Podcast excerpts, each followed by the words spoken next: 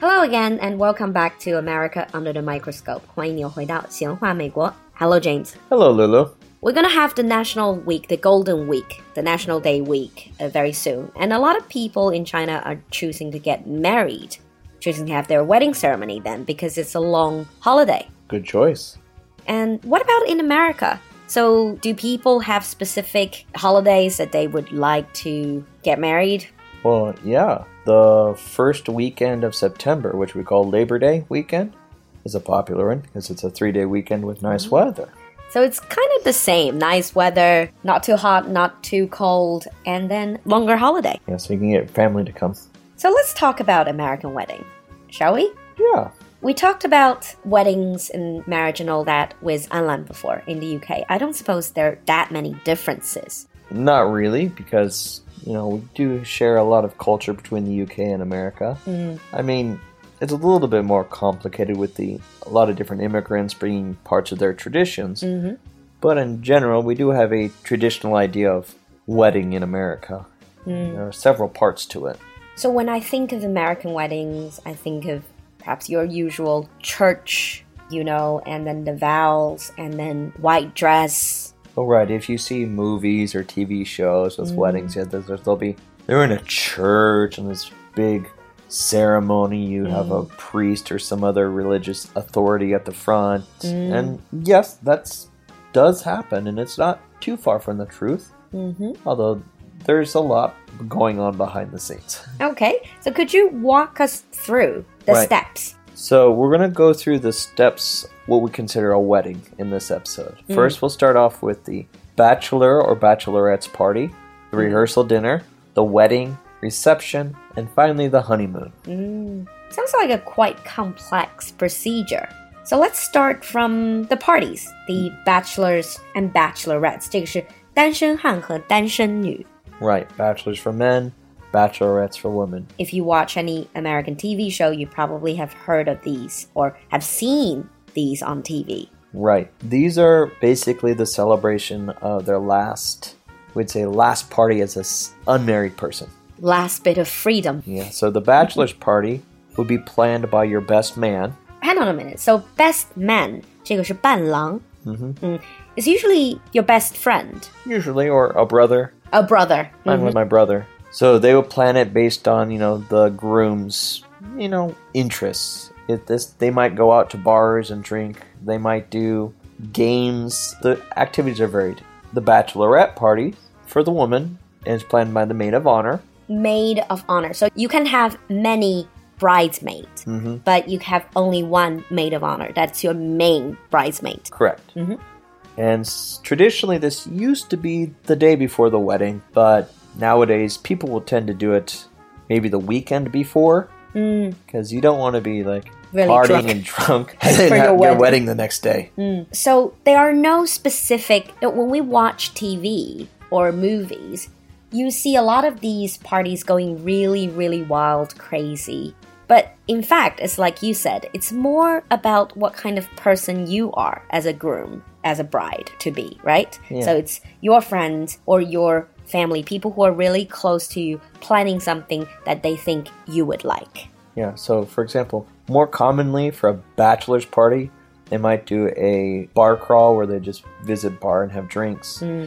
Bachelorette parties, they might do things like a spa day and then drinks or things hmm. like that. You feel pretty Yeah. as well. Now, the next event is the rehearsal dinner. rehearse rehearsal rehearsal isn't that what you do before you put on a performance you hmm. practice Well, think of a, a wedding kind of is a performance. it's for other people really Right.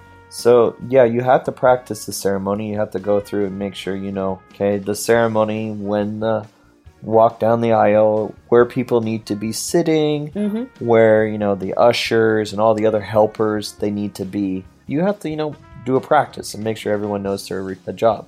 所以就是一个婚礼程序的预演 but why do you call it rehearsal dinner surely you don't have to rehearse how to eat No, because after the practice, after the rehearsal, you tend to have a dinner. And okay this dinner will be the family, so the hmm. groom's family, the bride's family, hmm. and the other people you are who are helping you. Hmm. I'm gonna be really blunt here. to ask who's going to pay for this rehearsal dinner. Traditionally, the groom's family. The groom's family. Yes. Okay. And that's usually the day before the wedding. This one is the day before the wedding. Mm-hmm. So if your wedding is going to be Saturday, your rehearsal is Friday. Mm. So rehearsal dinner is generally only the two families, not like your extended guests. Yeah, and the rehearsal dinner probably is not going to be that formal, but this depends. Mm. A lot of them are a bit more casual because, to be fair, you're most likely going to be tired. Mm. You also want to go to bed early. Well, because you have to get up early, that's understandable. Yeah. And then comes The big day. the big day, the wedding day. So, weddings are almost always in the morning. So, the ceremonies are usually around 10. Is Uh, it always in a church? No. Uh, many are in a church or other, you know, depending on religious beliefs, their version of church. But some people do weddings in public parks or Oh, outdoor wedding. Outdoor weddings. Some people do it on their at their home if they got big enough property. So there are lots of places to do it. So Do you have to be religious to hold your wedding ceremony in a church? Most churches require at least one person to be a member of it. Ah, okay. I see. So usually you have to talk to people in the church beforehand, obviously. Yeah, so if you're religious, you want to get married in the church, you do have to make an appointment to make sure nobody else is getting married that time. of so course. There's that. So the wedding day. So traditionally, the bride and groom will not see each other this day because it's bad luck. Oh, yeah, that's right. It is bad luck for the groom to see the bride in wedding dress. Before the day. actual day. Yep. So when the wedding starts, the groom, the best man, groomsmen, maid of honor, bridesmaids are already at the stage with the officiant. Mhm. And then the father of the bride and the bride will walk down the aisle together. Mhm. Father will give away the, the bride to the future husband that's at the front. Mhm. They'll do the vows, they'll do the ceremony, exchange rings, do the kiss. Then the couple will go back down the aisle, everyone will stand up and clap, and usually get into a car and drive away. And this is the end of the ceremony, but not the end of the wedding. They get in a car and drive away. What are the rest of us doing? Most likely, hmm? you're now heading to the reception party. Oh, okay. So reception is more like the party after the ceremony. Yeah. So the ceremony is super serious. It is formal. Hmm. People need to be dressed. Guests may not be the same. Yeah, that's the same in the UK. So some of them they are invited to the ceremony, others are invited to the reception. Right. Reception will have more people. The weddings tend to be family for sure, hmm. close friends. This will depend on how big your venue is. Yeah. And then the reception will always be someplace else. Hmm. This can be a restaurant, a hmm. hotel, a community center that you rented out. Mhm. My cousin's wedding, her reception was on a farm. Wow. I know you talked about like your family owned ranches. So- Yeah, we're mm. from the countryside, so this is very normal where I'm mm. from. And then the reception itself, this is the think of this as the dinner. So like in China, your ceremony and the dinner is all kind of like one event. One event together. we together. got two. That's because we don't really have like dancing afterwards, Right. like that sort of party. So at the reception, people will sit at their tables. The new couple and the other people, the best man, maid of honor, will sit at the front. And during this time, people will eat. There will be speeches. Who makes the speeches? Because in There are four. four, because in the UK it's only seems to be men making the speeches. Uh, the two fathers, Uh-huh. traditionally, Yep. the best man, Yep. and the maid of honor will give a speech. Oh, okay. Hmm.